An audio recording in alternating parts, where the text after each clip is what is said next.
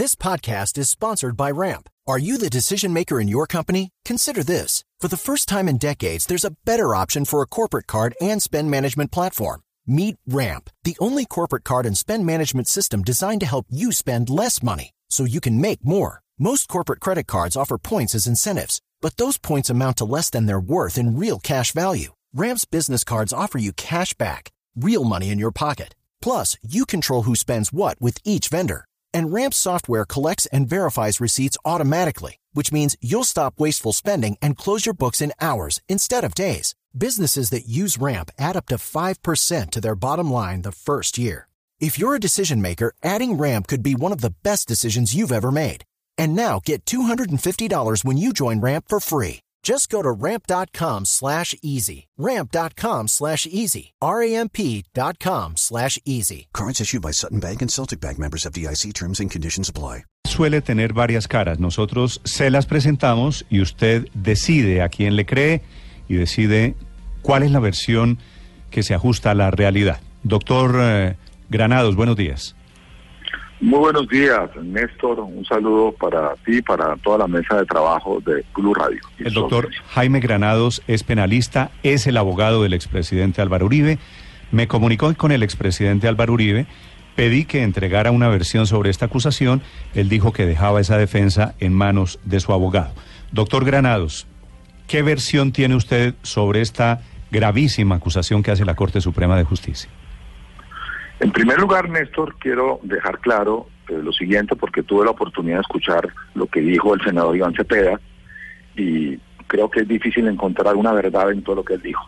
Primero, la decisión que tomó la sala de instrucción número dos, conformada por tres magistrados, no está en firme. En derecho, cuando una decisión no está en firme, todavía no produce ningún efecto jurídico. Eh, el día de hoy eh, interpondré el recurso de reposición puesto que la decisión nos fuera notificada a todos el pasado viernes. Y el viernes 23 de febrero, es decir, en cinco días, radicaré la sustentación de dicho recurso, como eh, está permitido hacerlo, y en ese momento se conocerán los siete argumentos por los cuales eh, discrepamos profundamente de la decisión tomada por la Corte. Por respeto a la Corte Suprema de Justicia, por respeto a la Procuraduría General que interviene y por supuesto por respeto a mis colegas, eh, no puedo entrar a un debate público de los argumentos que no le he entregado a la Corte. Es un tema elemental de ética profesional de cortesía. Pero ante las mentiras que ha dicho el, senador Cepeda, sí quiero decir algunas cosas. Primero, no es cierto, no aparece una sola grabación en donde el expresidente y hoy senador Álvaro Uribe Vélez entre en contacto con ningún testigo de este caso. Así de radical y claro quiero hablarlo. Miente el senador Cepeda al hacer esas afirmaciones. Segundo, no es cierto de ninguna manera la Corte Suprema de Justicia haya dicho en las 220 páginas de la decisión que va a compulsar copias por falsa denuncia. Por el contrario, lo que hace es que exalta la vehemente defensa del presidente Uribe en cuanto a los argumentos que se expresaron y que no compartió en esta decisión la Corte, lo que es totalmente respetable porque uno cuando presenta los argumentos ante una Corte sabe que pueden decirle que sí o que no. En ningún momento dijo la Corte que esto era una falsa denuncia. Tercero, el tema de la compulsa de copia se refiere exclusivamente a si hubo o no manipulación de alguna forma, de, en este caso, y que a juicio de la Corte eso amerita una investigación, porque no puede decir si la hubo o no la hubo. Ese tema está sujeto a la decisión final que se tome cuando se resuelva el recurso de reposición. Cuarto, y es muy importante que la opinión pública sepa, en ningún momento, finalmente, el señor Juan Guillermo Monsalve sostuvo finalmente ante la Fiscalía que realmente él fuese testigo contra el señor expresidente Álvaro Uribe Vélez.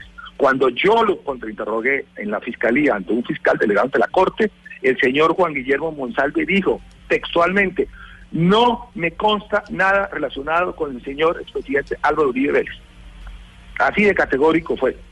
¿Y por Eh, qué? Lo que denota claramente que fue manipulado previamente. Estamos hablando de, de Monsalve, el hijo De del Monsalve, mayordomo de el la finca. testigo, el hijo, exactamente Néstor, el famoso Doc- testigo doctor Granados. dijo en mi presencia que no le costaba nada contra el señor presidente Álvaro Uribe Vélez, por ¿Y, Dios. ¿Y por qué entonces ese Monsalve, eh, acusado de paramilitarismo, condenado por paramilitarismo, a Cepeda y en otra declaración dice lo contrario? Eso es lo que justamente había que investigar y le, le digo, Néstor, que también hay que hacer una precisión, este señor no está condenado por paramilitarismo. Eso es otra mentira que dice el señor Cepeda. Este señor está condenado por secuestro a 40 años, secuestro extorsivo. Una cosa es ser un secuestrador y otra cosa es ser un paramilitar, son dos cosas totalmente diferentes. Este, pues, por eso ese señor no entró en la ley de justicia y paz. Fue condenado en el Caquetá, donde estaba en el sur del país, siendo el del norte del país, por el delito de secuestro extorsivo y está condenado a 40 años de prisión. Doctor Granados. las cosas hay que decirlas como son. Y desafortunadamente el señor Cepeda pues, no dice la verdad. Acláreme una cosa, porque usted dice el expresidente Uribe no está mencionado, no está aquí investigado por manipular testigos.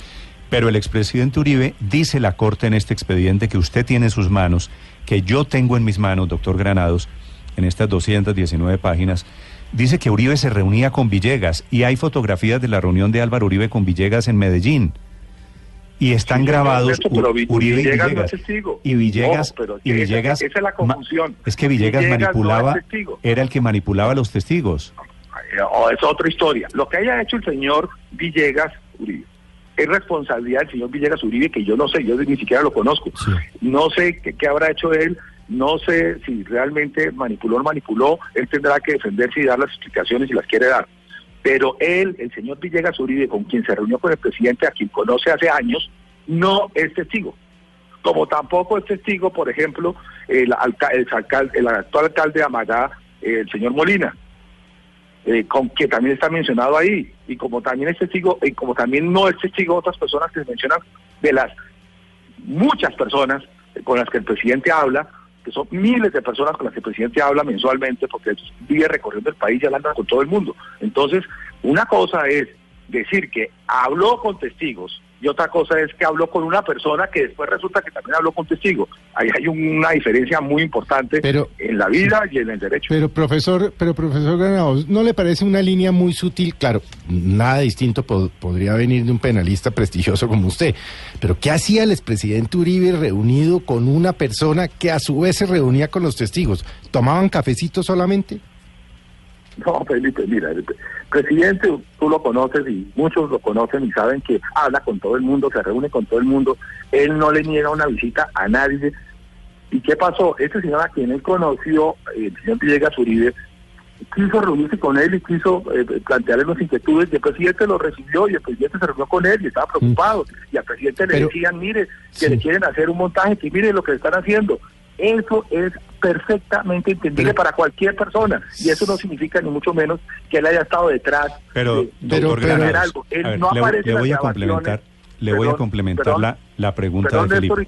La, prueba, la prueba de que hablaban algo relacionado con este caso es que es en la conversación con Villegas en donde Uribe le dice, no tengo aquí la frase. Están investigando a mí con usted y tienen interceptado el teléfono. O sea que esta llamada la están escuchando esos hijueputas. Para que sepa, yo por la mañana voy a hacer un escándalo en Twitter con esto sin mencionarlo usted. Como efectivamente lo dice. Es decir, y, el escándalo y el Twitter lo pone. Pero es decir, Villegas y Uribe sí estaban hablando de este tema.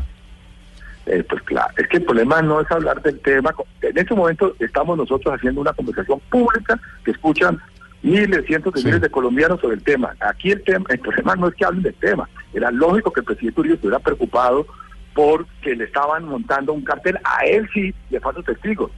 Y otra cosa es que este señor, a quien conoció hace años, eh, fuera a acercarse a él, porque él fue quien buscó a presidente Uribe para contarle información que él tenía y la preocupación que tenía sobre ese caso. Y la referencia que hace al tema de la grabación es que alguien distinto le lleva un papel y le dice, cuídense presidente, que lo están eh, interceptando, lo están grabando. Y ustedes conocen al presidente que el presidente es una persona que dice lo que piensa. Él no dice algo y piensa algo distinto. Es un hombre absolutamente claro y transparente de siempre poner la cara y siempre decir lo que piensa. Es ser uno o no de acuerdo con él. Entonces aquí no hay una doble agenda, mm. ni una cosa escondida, ni hay una decisión de fondo que diga que hizo el presidente algo indebido. Pero algo que debe quedar muy claro. A diferencia del presidente Uribe, que jamás se reunió con ningún testigo, el señor Iván Cepeda, en el caso solo de Juan Guillermo González, elevó 27 peticiones para reunirse con él. 21 de ellas fueron tramitadas y en 11 ocasiones se reunió con él. Doctor que el país lo sepa, 11 ocasiones. Así que aquí no estamos hablando de una visita accidental y que por casualidad me enteré, sino que fue 11 veces a las cárceles a visitar al señor Juan Guillermo González. Es muy diferente esa conducta a la del señor presidente Uribe, que jamás se ha reunido con González ni con ningún testigo. Doctor Granados, ¿por qué el expresidente Uribe le pregunta con tanta frecuencia y con tanto interés a Juan Guillermo Villegas sobre las investigaciones de la justicia en ese caso. Y eh, le pregunta por eh, su primo Mario Uribe en una investigación en Azogán y le pregunta constantemente si hay nuevas declaraciones en el caso de la hacienda Guacharacas. Es habitual, es normal que en una charla entre amigos se hable de esta manera sobre lo que está pasando en un caso que los involucra a los dos y luego eso desemboque en una reunión que queda documentada?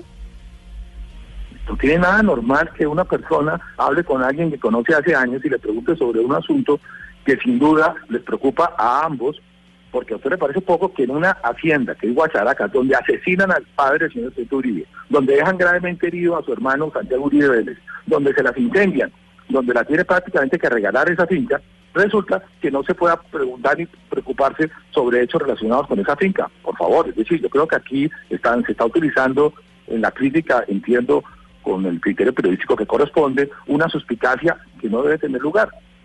Es decir, lo extraño sería, sorprendente sería que el señor Uribe no se preocupara por ese tema. Y eso sería bien visto, que no se preocupe por la hacienda donde asesinan a su padre, por la hacienda donde casi matan a su hermano, por la hacienda que quemaron y que tuvieron que prácticamente regalar. Eso sería lo normal. Por favor. Entonces, aquí, insisto, ya se verá cuando conozcan los argumentos que vamos a escribir ante la Corte Suprema. Dice, doctor Antes sería muy difícil porque sería respetuoso con la Corte plantear un debate público de lo que todavía no han entregado a la Corte. Pero usted, orden de las cosas. usted nos, nos está anticipando que va a responder ante la Corte con siete grandes argumentos. ¿Le entendí bien? Es, es correcto, Néstor. Van a ser siete grandes argumentos donde se verá por qué disentimos radicalmente de lo que la Corte en su sala de tres decidió. Pero además quiero decirles, otra, hacer otra precisión, ya no tanto a lo que dijo, las mentiras que dijo el señor Cepeda, sino a una imprecisión en un comentario de la mesa y es relacionado con el tema de la engavetada de un expediente. Quiero decir lo siguiente, yo soy abogado en ese caso, eh, que supuestamente está engavetado. ¿Usted sabe cuánto tiempo duró investigando la sala de instrucción que preside el magistrado Barceló Camacho este caso de la denuncia contra Iván Cepeda. ¿Cuánto? ¿Cuánto? Seis años. ¿Cinco años? Seis años. Un poco más. Seis, seis. Fue en marzo del 2012 a febrero, que no ha terminado el 2018, son seis años, ¿correcto? En el caso del de, llamado, entre comillas, engavetado, ¿sabe cuándo llegó al despacho de ese magistrado en la Corte? ¿Cuántos años? En diciembre, en 2014, diciembre del 2014, diciembre del 2014, es decir, lleva tres años, tres meses. Entonces, es decir, es inusual en la Corte que un proceso en preliminares dure tres años, tres meses. Es inusual. Si este lleva seis años, el caso que lleva también el magistrado Barceló Camacho, en el caso del llamado Jaque Sepúlveda contra presidente Uribe, lleva cuatro años casi. Eso es un proceso. Claro que uno quisiera que esos casos se resolvieran no en tres, cuatro, cinco, seis años, sino en tres, cuatro, cinco, seis meses pero hay que entender el cúmulo de trabajo que tiene la Corte. A todos nos consta que estos magistrados trabajan desde las 6 de la mañana hasta las 10 de la noche. Aquí no se les puede acusar de falta de trabajo, gente seria. Más allá de lo que arroja investigaciones de casos puntuales, me parece un irrespeto ante la Corte y no, no corresponde la verdad decirte que en estos casos que yo menciono haya habido engavetamiento. Lo que ha habido es un trabajo y un trabajo intenso. Eh, doctor Granados, eh, a ustedes el, este tema les salió, por decirlo de alguna manera, mal. Ustedes fueron los primeros que denunciaron, o el presidente Uribe, usted como su, su abogado, fueron los primeros que denunciaron al senador Cepeda por supuestos falsos testigos. Eh, pues el delito tiene otro nombre técnico, pero digamos que, que así se concreta. Y terminaron, ustedes no llevaron las suficientes pruebas para poder consolidar esa acusación. La Corte, una de las decisiones de la Corte es que declara que Cepeda no, no hizo esto que ustedes dicen. ¿No estaban ustedes también utilizando una especie de, de guerra judicial para atacar a, a, Cepeda? Eh, Luz María, cuando ustedes conozcan el escrito que voy a radicar el viernes, eh, se darán cuenta que eso no es cierto. Eh, por supuesto que hay una decisión eh, que se ha hecho pública de la Corte en donde va en un sentido contrario a lo que nosotros pedimos. Pero luego de estudiarla con total detenimiento, con mucha atención, pues nos encontramos de que hay unas razones muy, muy serias de discrepancia respetuosa con la Corte. Los invito a que eh, estudien ese tema una vez que esté radicado y yo no tendré ningún problema que volvamos a tener una amable conversación después de eh, hacer las cosas al derecho y es primero dar la oportunidad a la Corte de conocer otros argumentos y a mis otras partes, la Procuraduría y la contraparte, y ahí sí se tendrá un debate como corresponde. Pero en este momento lo que sí les puedo anticipar es que después de estudiarla, no salir irresponsablemente a decir cualquier cosa, les puedo garantizar que las razones que tenemos de, separarnos del criterio de la Corte son muy serias, son siete razones muy serias, doctor que será un juez que al final diga sí o no. Después le iba a preguntar eso, después de la decisión esta sala de instrucción de la sala penal de la Corte, ¿cuál es la siguiente instancia? Eh, esa es una de las eh, dificultades técnicas, Néstor, que tienen estos procesos. ¿Por qué? Porque aunque la Constitución cambió, y la eh, hay hoy en día la posibilidad de una segunda instancia para los aforados. Mm. No se ha implementado su aplicación, puesto que todavía no han sido elegidos estos nuevos magistrados que conformarán las salas encargadas de instrucción. Por tanto, mientras no se provean esos cargos que están en trámite y que tomará todavía unos meses en que empiece a funcionar, los procesos que se están adelantando, el trámite que les da la Corte es de única instancia. Por eso el único recurso disponible en este instante es el recurso horizontal, conocido técnicamente como recurso ante, de ¿Ante la misma sala, doctor Granados? La misma sala, mm. exactamente, los mismos tres magistrados, los magistrados Jorge Luis Barceló Camacho, Luis Hernández Barbosa y Fernando Castro, que es una sala de lujo, no tengo ningún problema, son de los mejores magistrados que ha habido en la Corte, son los que van a, a tomar la decisión de recurso habrá que esperar a que ellos tengan la oportunidad de conocer las razones. Aquí no estamos hablando de una corte celestial, una corte de infalibles, donde nadie, eh, todo el mundo es perfecto. No, todos somos humanos, todos nos equivocamos, todos podemos rectificar. Sí. Doctor Granados. El curso lo que busca respetuosamente es dar la oportunidad de que los magistrados reflexionen sobre lo que hicieron, sobre los argumentos que escribimos, y ellos tomarán la decisión si confirman o modifican total o parcialmente esa decisión. Sí. Quiero hacerle una última pregunta leyendo textualmente un párrafo de la providencia que ustedes conocieron el pasado viernes. Página 196 dice lo siguiente. Las comunicaciones sostenidas el 21 y 22 de octubre entre Juan Guillermo Villegas Uribe y Humberto Gómez Garro, así como las labores de verificación ordenadas para tal efecto, como el seguimiento a Villegas y otras relacionadas con los ingresos a la cárcel de Itagüí, indican que el objeto de la reunión entre los mencionados, Villegas Uribe y Humberto Gómez Garro, digo yo, y el doctor Álvaro Uribe Vélez, estaba relacionado con el caso de testigos dispuestos a colaborarle al senador, incriminando falsamente al doctor Iván Cepeda de hacerles ofrecimientos a cambio de declaraciones en su contra. ¿Qué opina frente a esa afirmación tan contundente de la Corte? Es decir, que si hubo manipulación de testigos y no fue de Cepeda, doctor Granados, fue de su cliente.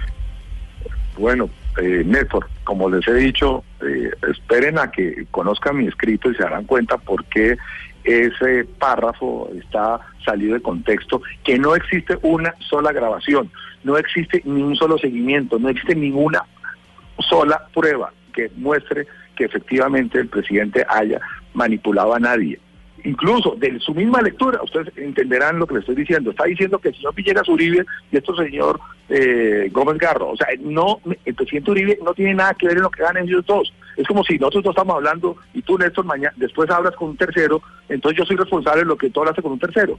Así de claro, es de sentido común. Pero, repito, eh, eh, un tema que tiene otras aristas y que tiene que manejarse integralmente por respeto a la Corte, por respeto a la Procuraduría, por respeto a mis contrapartes, lo tengo que plantear primero en el recurso y ya luego hacemos el debate con todos los elementos de juicio. Es la otra cara de la moneda, el doctor Jaime Granado, repito, el abogado defensor del expresidente Álvaro Uribe, contándonos su versión de todo este tema. Doctor Granados, eh, gracias por acompañarnos y volvemos a hablar. ¿Cuándo me dice usted presentan el informe, los siete puntos? El viernes al filo del mediodía Dios mediante estaremos radicando la sustentación del recurso de reposición. Sáqueme de una duda operativa. Ustedes lo presentan, los tres magistrados de la sala de instrucción reconsideran.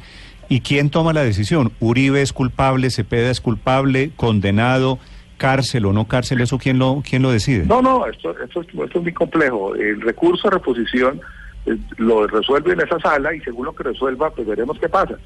Esto está lejos de acabarse, mi estimado. No por eso, pero está lejos, está lejos quiere decir. Lejos. Si ellos, si ellos confirman esta sentencia, ¿va a quién? El- amanecerá y veremos, Néstor. Pero, Falta pero mucho no, hable como profe. No quiero especular. No, No, doctor no, háblenos como, ahora como profesor, no como defensor. pero no solo Yo soy su estudiante en la Facultad de Derecho y le digo, si esto, si estos tres magistrados confirman, no hablemos del expresidente Uribe, no, usted es mi profesor en, en- en la universidad. Y entonces dice, sí, si confirman, pasa ¿Quién- tal cosa. ¿Qué pasa? ¿Quién hace el juicio? Quiero ¿Qué decir. pasa? Se abre una investigación Digamos a tal nivel. Una a- a- digámoslo así, una vez agotada esta discusión, Sí. eh, si llegara a mantenerse la misma conclusión por parte de, de esta sala, le correspondería a otra sala de instrucción adelantar una indagación de carácter preliminar para determinar si hubo o no manipulación de testigos. En el caso del aforado constitucional, el señor expresidente y senador Álvaro Uribe Vélez.